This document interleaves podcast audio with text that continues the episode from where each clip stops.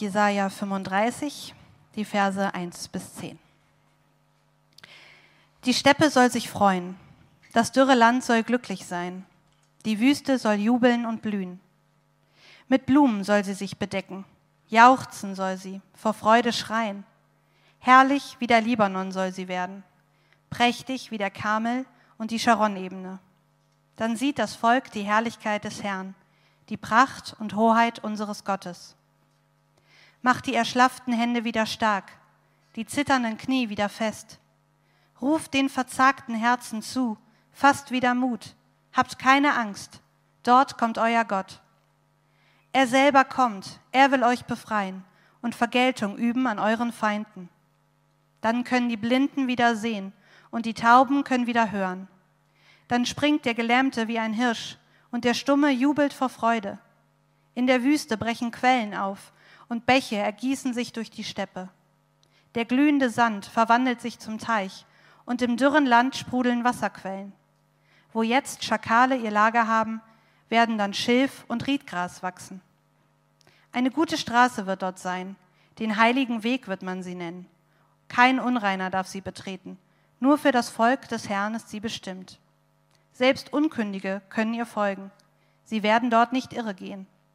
Auf dieser Straße gibt es keine Löwen, kein Raubtier ist auf ihr zu finden. Nur die geretteten Menschen gehen dort.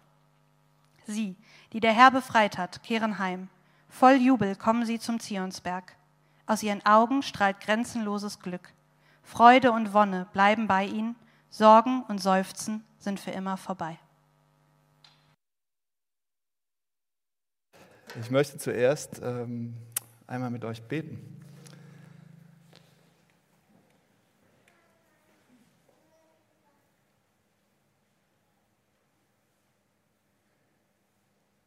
Allmächtiger Gott, lieber Vater, du siehst uns, du kennst uns, du weißt, wie wir hierher gekommen sind, du siehst uns ins Herz. Und du siehst, was diese Woche los war, bei jedem persönlich, ähm, in unserer Welt, in unserer Gesellschaft. Du siehst die Turbulenzen, das Durcheinander, ähm, die Dunkelheit auch, die da ist, Zerbrochenheit. Ja, und wir bitten dich, dass du uns Licht bist in dieser Zeit jetzt, dass wirklich Licht in Sicht ist, während wir hier zusammen sind, aber auch wenn wir hier rausgehen. Begegne uns, ja, damit wir verändert werden und heiler werden, mehr Hoffnung haben, mehr Kraft haben. Amen. Ja, wir haben den ersten Advent. Wir gehen stark auf Weihnachten zu. Und es ist unser zweites Weihnachten mit Corona. Letztes Jahr dachten doch viele von uns, dieses Jahr wird es besser, oder nicht? Ja, wir konnten Einschränkungen, Masken, Abstand, Tests Quarantäne, all das akzeptieren, weil wir diese Perspektive hatten, bald wird es besser. Bald wird es schon besser und wir können das alles aushalten, weil wir die Perspektive hatten, da ist Hoffnung. Ja? Es wird irgendwann besser. Und jetzt empfinden das einige so, nicht wenige, glaube ich, dass diese Hoffnung enttäuscht ist. Ja? Jetzt merken wir, ah, es dauert doch noch länger, nichts. Ja, wir brauchen mehr Zeit, mehr Abstand, mehr Masken, äh, mehr Impfungen, mehr Maßnahmen, mehr Geduld, mehr Ausdauer, mehr Kraft. Puh. Puh. Ja. Marathon. Und ich habe darüber nachgedacht, über diesen Text und über das, was gerade so passiert und dachte, ist es nicht typisch? Ist es nicht Leben? Ja, man denkt, jetzt wird es besser. Wenn noch das passiert, wenn noch diese Dinge, dieses nächste passiert, wenn ich das, den nächsten Schritt schaffe, dann wird es doch bald endlich gut. Und auf einmal, nach und nach, wacht man auf aus seiner Illusion und merkt, nee, es ist noch ein langer Weg. Ja? Es ist noch ein längerer Weg, als ich dachte. Also bei mir ist das schon zu Hause so, wenn ich versuche, handwerklich was in der Wohnung zu machen. Und ich denke, ich kaufe das, ich mache das und dann ist es erledigt. Und dann kommt das erste Problem, dann kommt das zweite Problem und dann dauert das auf einmal den ganzen Tag oder länger.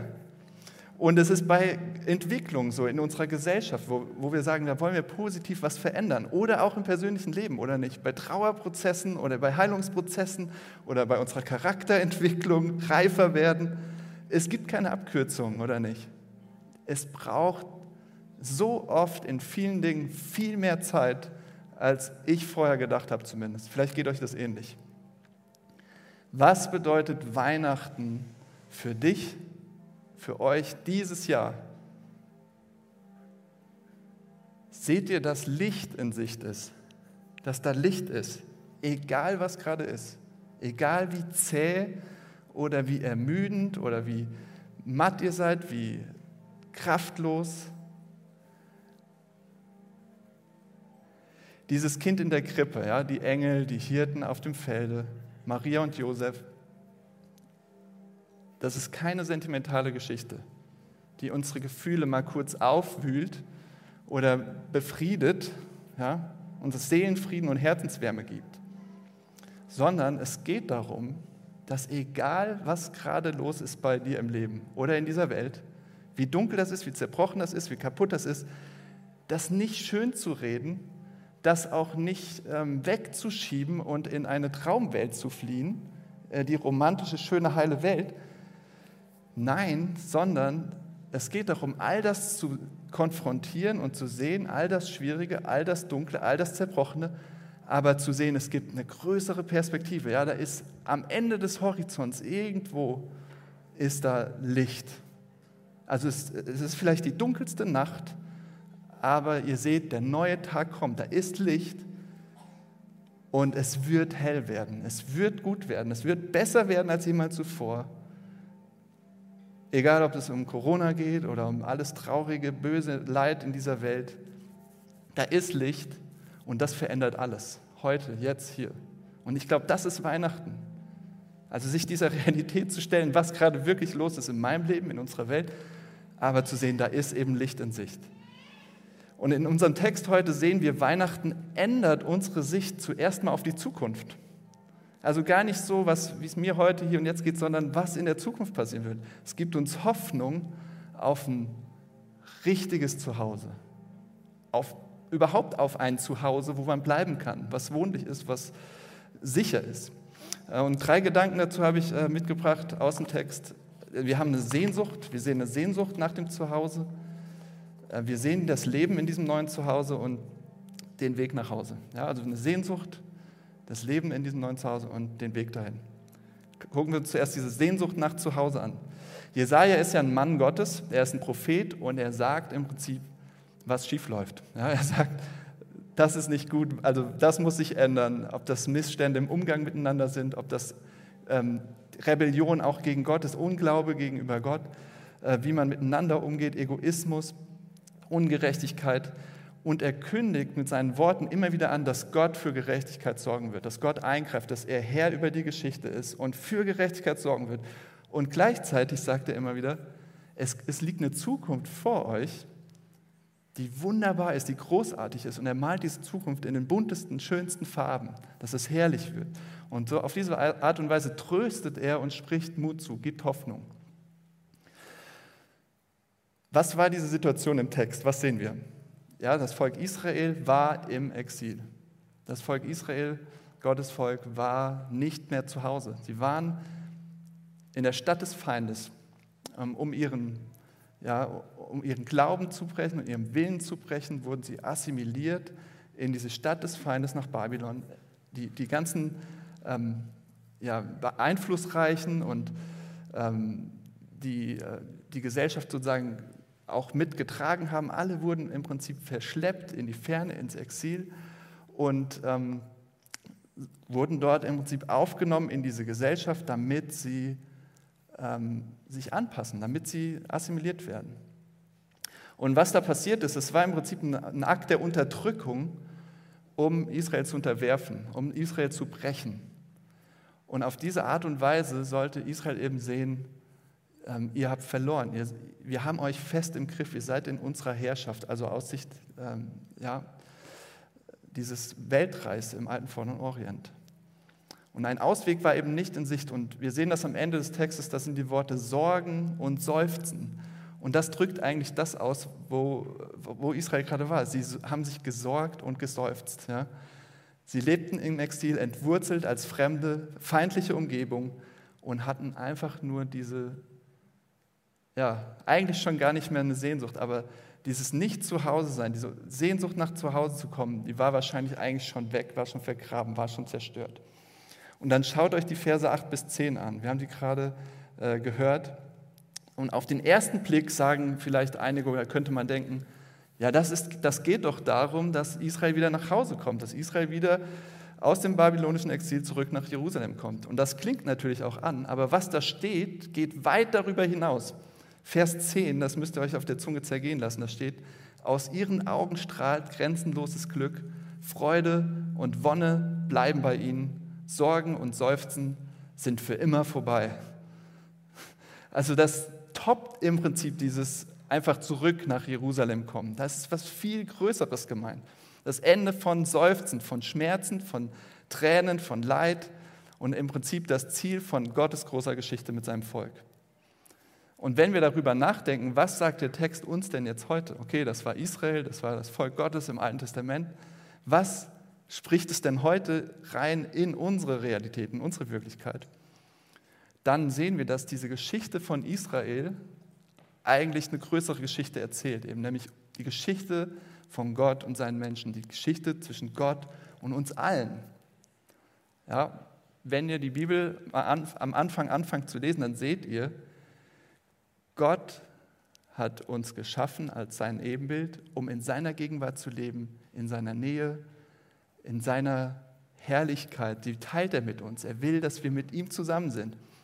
Und dann geht die Geschichte weiter und wir lesen, aber wir haben das Paradies verloren, unser Zuhause. Wir sind im Exil gelandet, also weg von zu Hause, rausgeschickt aus dem Garten, weg von, von dem, wo wir hingehören. Und mit dem, dass wir unser Zuhause verloren haben, ist alles auseinandergebrochen, ein Riss durch alles gegangen. Aber dann hat sich Gott auf die Suche gemacht um uns wieder nach Hause zu bringen. So, das ist eigentlich die Geschichte der Bibel, ja, die wir hier bei Israel auch sehen. Und äh, Israel ist im Prinzip wie so kondensiert, so ein Beispiel dafür, wie Gott eigentlich eine Geschichte schreibt mit uns allen, mit der ganzen Menschheit. Und es ist gar nicht so weit weg von unserem Lebensgefühl, glaube ich. Auch wenn ihr sagt, Gott, der hat was mit meiner Geschichte zu tun. Hm.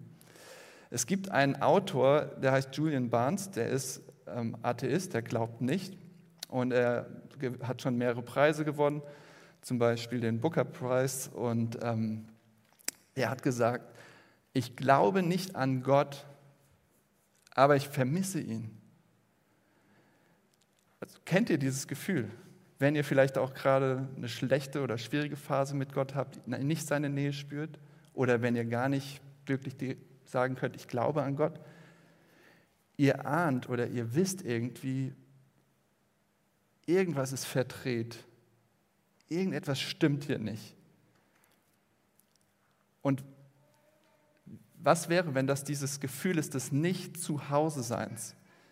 Ja, dieses viele Sorgen, Seufzen, ähm, anfangen, schon angefangen eben in der Beziehung zu euch selbst, gar nicht mal mit anderen oder der Welt oder was um uns herum los ist, sondern schon nur, wenn ihr mit euch selbst zu tun habt ja, diesen Riss durch alles durch, dieses Gefühl, nicht zu Hause sein, nicht angekommen zu sein.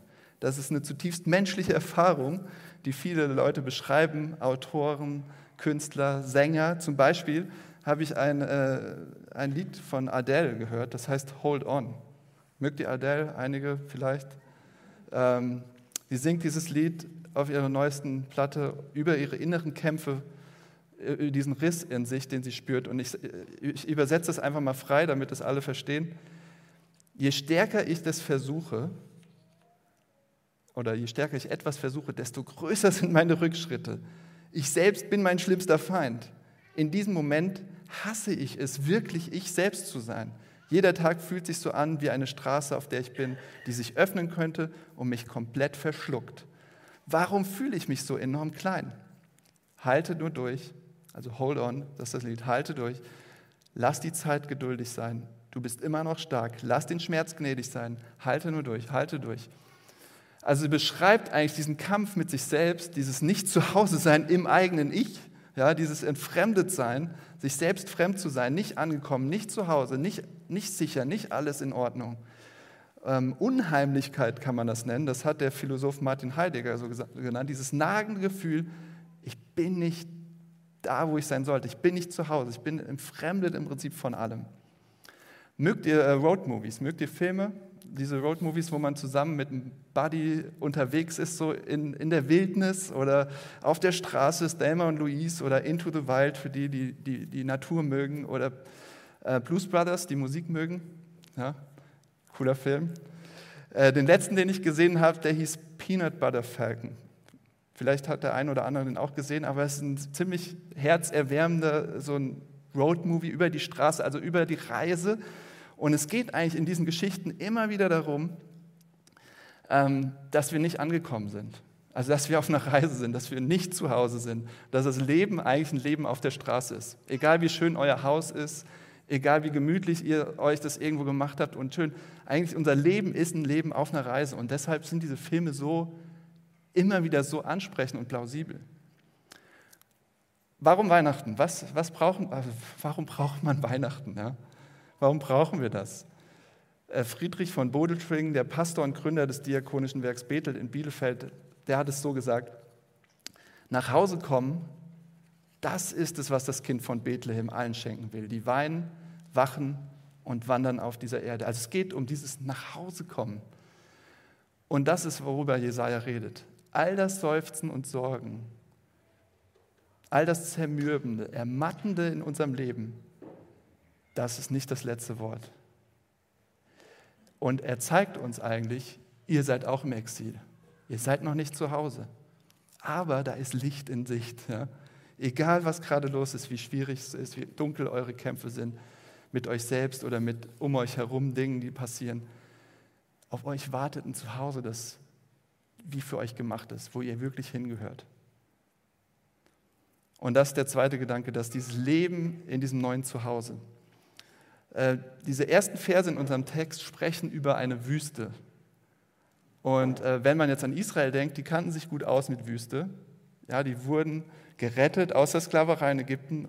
Und wo landeten sie? In der Wüste. 40 Jahre durch die Wüste.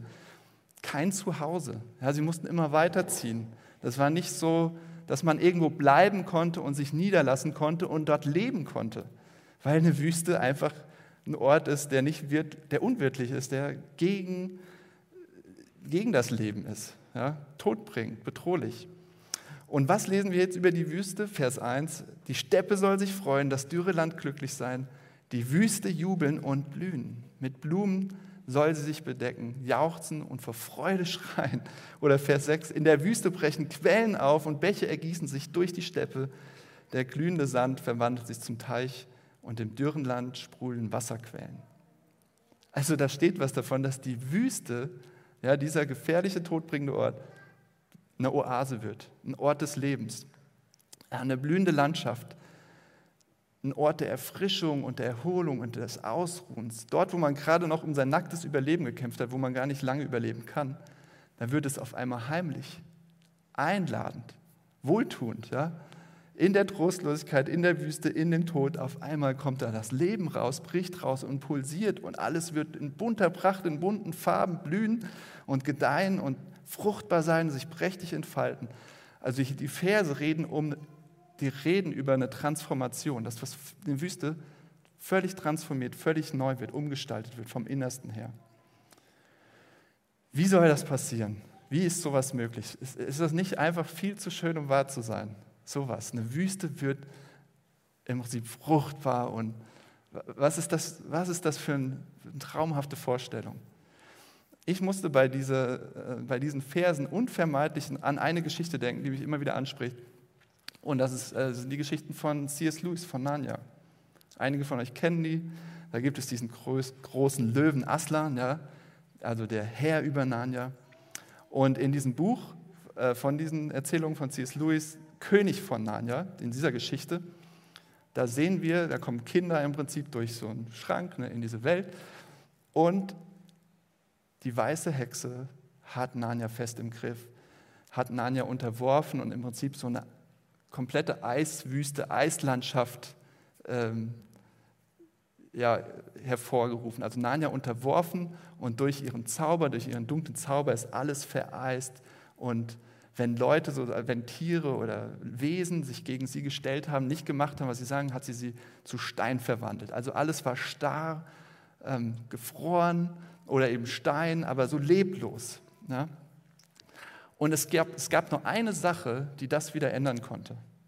Es gab nur eine Person, ein Wesen, die das wieder ändern konnte. Nämlich diese Rückkehr von Aslan in sein Reich. Ja, als Aslan zurückkam, dann, dann ging der Frühling los. Dann, dann fing es an zu tauen und das Leben brach wieder durch die ganzen dicken Eisschichten. Und diese Steinfiguren, diese verwandelten Steinwesen, diese Statuen konnten nur durch eine Sache wieder lebendig werden. Wenn Aslan sie anhaucht, wurden sie wieder, da kam wieder Leben rein. Dann erweckte er sie wieder mit zum Leben. Wozu ist Weihnachten da? Damit wir genau das erleben, was Aslan mit Nanja gemacht hat. Damit wir in diesem kleinen Kind in der Krippe jemanden haben, dessen Herrschaft auf seinen Schultern ruht, der die Macht hat, uns anzuhauchen und wir werden lebendig. Wir werden heil, wir werden so, wie wir gedacht waren. Damit dieser Herr über unsere Welt kommt, in all seiner Hoheit und Pracht und mit seiner Güte und Freundlichkeit den Frühling bringt. Ja, dass der Winter vorbei ist, dass das Kalte vorbei ist, das Harte, das, äh, das Erstarrte, das Sterbende, damit das wieder aufblüht und alle Dinge durch seine bloße Gegenwart neu werden. Damit er uns mit seinem Lebensarten anhaucht und wieder Leben einhaucht. Und dass keine Wüste mehr Wüste bleiben muss, kein Tod mehr tot bleiben muss und die ganze Schöpfung bis in die letzten Winkel der Erde aufersteht zu neuem Leben. Ist das nicht eine riesige Hoffnung, die da in Weihnachten steckt? Eine krasse Vision, Perspektive, mit der man leben könnte? Und es ist keine Realitätsflucht. Schaut mal, Israel hört diese Zeilen nicht in irgendeiner Situation, wo sie vom Lagerfeuer saßen und alles hatten, was sie brauchten und in ihrem sicheren Zuhause waren, sondern sie hörten das in Krieg, Zerstörung, in, in der Fremde, Verschleppung, Unterdrückung, Isolation. Sie gehen durch die dunkelsten Zeiten und müssen dieser Realität ins Auge blicken. Die, es ist alles zerbrochen, es ist alles verloren, es, es gibt eigentlich keine Hoffnung mehr, es ist vorbei. Aber was Jesaja hier sagt, ist: Leute, egal wie verloren alles ist, das ist nicht das Ende. Es ist nicht vorbei. Was sind eure hoffnungslosen Fälle? Bei euch persönlich, in eurer Geschichte. Entscheidungen, die ihr getroffen habt. Zerplatzte Träume. Freunde, äh, Familie, äh, Menschen, ihr seht, ich gehe gerade den Bach runter und ich kann nichts machen. Oder ja, in, bei euch selbst. Jesaja sagt, keine Wüste, keine Wüste ist Wüste zu, zu viel Wüste, dass sie nicht eine Oase werden kann, dass sie nicht aufleben kann, dass sie nicht aufblühen kann. Und dann geht es noch weiter, Vers 5. Dann können die Blinden wieder sehen, Taube wieder hören. Dann springt der Gelähmte wie ein Hirsch und der Stumme jubelt vor Freude. Ja, das ist unerhört. Das ist so viel mehr als irgendein sentimentales Gefühl von Wärme und Geborgenheit, undefiniert. Nee, das ist, das ist Heilung, das ist, das ist neues Leben. Und wir sehen dieses Kind in der Krippe, wie es zum Mann geworden ist und über sein eigenes Portfolio sagt, Blinde sehen, Lahme gehen, Aussätzige werden rein, Taube hören, Tote stehen auf, Arm wird das Evangelium gepredigt. Im Lukas sagt er das. Da sagt Jesus Christus, die meinen mich. Jesaja meint ja mich. Also ich bin nicht da, um euch einfach nur ein bisschen Seelenfrieden zu bringen, euch ein bisschen gutes Gefühl mal für ein paar Wochen im Jahr zu bringen, sondern ich bin dafür da, um euch aufzuerwecken vom Tod ins Leben um komplett alles neu zu machen, heil zu machen, in Ordnung zu bringen. Und deshalb hat Jesus Christus sein Zuhause verlassen, sein himmlisches Zuhause und wurde ein Fremder, wurde ein Verfolgter, ähm, hatte keinen festen Platz zum Schlafen, wurde ein Heimatloser. Und er ging selbst in die Wüste und er ging sogar noch weiter als durch die Wüste. Er ging ans Kreuz und starb, verkauft, verraten, entfremdet von allen, von seinem ganzen Volk. Warum macht er das alles? Er hatte das nicht nötig gehabt. Warum macht er das alles? Damit er unseren Tod in seinem Tod verschlingt. Damit mit seiner Auferstehung unsere Auferstehung kommt. Damit er dieser Erste der neue Schöpfung wird, wo alle Wüste, jede Wüste aufblüht und alles neu wird. Und das ist die Botschaft von Weihnachten. Gott hat sich seiner Welt zugewandt und haucht sie an mit seinem Lebensatem, damit sie wieder aufblüht, aufersteht zu einer herrlichen Zukunft und wir unser wahres Zuhause finden. Okay, was machen wir bis dahin? Das ist ja offensichtlich noch nicht passiert, oder? Doch, irgendwie. Ist ja noch nicht fertig. Was heißt das für unser Leben jetzt? Und das ist der dritte Gedanke, der Weg nach Hause. Ähm, die, äh, die Verse 3 und 4 sprechen in die Situation von Israel, wo sie im Exil waren, wo sie in der, in der tiefsten Verzweiflung waren, in diesem noch nicht zu Hause sein, das absolut präsent hatten. Was sollen sie tun, während sie noch nicht angekommen sind? Jesaja sagt: Macht die erschlafften Hände wieder stark, die zitternden Knie wieder fest, ruft den verzagten Herzen zu, fasst wieder Mut. Habt keine Angst. Dort kommt euer Gott. Er selber kommt, er will euch befreien. Er übt Vergeltung an euren Feinden. Jesaja sagt, fasst wieder Mut, habt keine Angst, dort kommt euer Gott. Vergeltung an euren Feinden. Wieso? Damit sie befreit werden und wieder nach Hause können, weil sie Gefangene sind, weil sie im Exil sind, ja? weil sie unterdrückt sind. Und genau das ist an Weihnachten passiert. Gott ist gekommen, um euch von all diesen Dingen zu befreien, die euch gefangen halten. Und er kam und hat damit begonnen, das zu erfüllen, was wir hier bei Jesaja lesen. Er ist noch nicht fertig. Ja? Auch hier, wie am Anfang wir gesagt haben, es dauert länger, als wir dachten. Es ist noch nicht alles bis zum letzten erfüllt. Wir leben in der Zeit des Wartens, bis er wiederkommt, bis Jesus zurückkommt in Herrlichkeit und alles komplett neu wird. Aber ich will mit euch jetzt nicht darüber theologisch diskutieren, über dieses, warum muss der dann zweimal kommen und irgendwas. Die Frage ist eigentlich, welche Zukunft erwartet dich? Ich will es praktisch machen. Was hast du vor Augen jetzt in diesem, es ist noch nicht zu Hause, es ist noch unheimlich. Was hast du vor Augen, wenn du in die Zukunft blickst? Und ich glaube, das ist entscheidend. Das vergessen wir so schnell, weil das bestimmt, wie du heute lebst. Das ist entscheidend, wie du nach vorne guckst, wie du Zukunft, was du heute tust, wie du dich fühlst, wie du entscheidest. Ich gebe euch ein ganz banales Beispiel. Mir ist kein besseres eingefallen. Der Hamburger Winter, ja. Er ist grau. Er ist nass. Manchmal, letztes Jahr hatten wir auch Schnee, okay.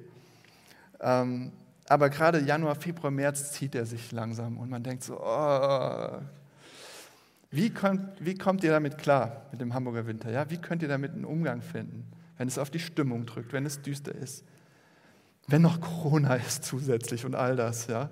Wie könnt ihr nicht in trüben Gedanken versinken? Weil ihr wisst, der Frühling kommt.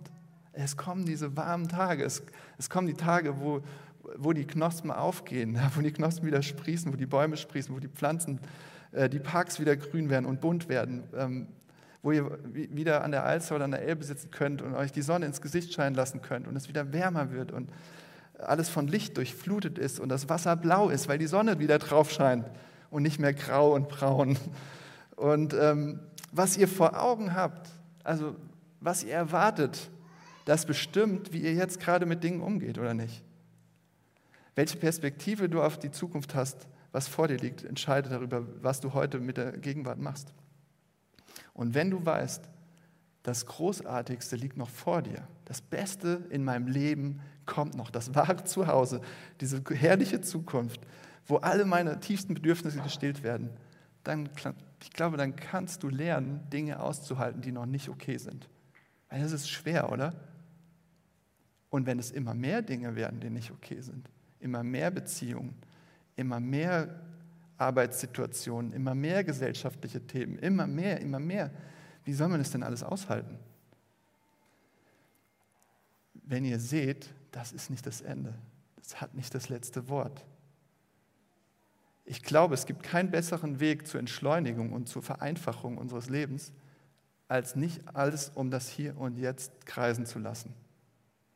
Wenn alles sich um das Hier und Jetzt dreht, heute zählt. Ich muss heute Glück erleben. Ich muss heute die richtigen Entscheidungen treffen, sonst ist mein Leben, meine Laufbahn versaut. Ich habe die falschen Entscheidungen in der Vergangenheit getroffen, deswegen ist es vorbei. Deswegen habe ich es vermasselt. Also wenn alles sich um das Hier und Heute dreht und wie, was wir alles schaffen und tun können, ähm, ja, es ist ein Riesendruck, oder nicht? Es ist eigentlich ein Diktat, dass ihr jetzt alles tun müsst, um, um eine, eine zufriedene, glückliche, gute Zukunft euch zu bauen. Und wenn ihr das falsch macht, dann habt ihr versagt. Dann seid ihr falsch abgebogen und es ist vorbei. Dann habt ihr es vermasselt. Und immer mehr müssen wir in diese Zeitspanne pressen, jetzt, und alles muss schöner, besser werden im wahnsinnigen Perfektionismus. Verschwende keine Zeit. Und ich glaube, das ist ein Riesendruck, den auch viele Leute krank macht. Äh, also viele Leute werden dadurch krank. Und ich glaube, die Ewigkeit, diese positive Zukunftsaussicht ist die allerbeste Medizin gegen unsere knallharte Leistungsgesellschaft. Das heißt nicht, dass wir uns zurücklegen und nichts mehr machen, aber wir haben eine komplett andere Motivation, Dinge zu machen. Und müssen unseren Sinn, unsere Bedeutung, unser Glück eben nicht täglich erreichen und unter Beweis stellen und her herbeiführen, und können mit Problemen ganz anders umgehen. Jesaja sagt: Fast wieder Mut, habt keine Angst, dort kommt euer Gott. Und der wird alles vollenden, was noch jetzt klein und angefangen und zerbrochen da liegt. Angefangen mit euren Kämpfen in euch selbst. Ja. Wenn ihr sagt, oh Mann, ich würde da gerne so viel weiter schon sein an diesem Punkt, ich kann euch so gut verstehen. Ich würde schon sehr gerne so viel geduldiger oder liebevoller mit diesen Menschen sein oder ich würde gerne schon viel disziplinierter noch sein oder was weiß ich, ich kann euch so gut verstehen.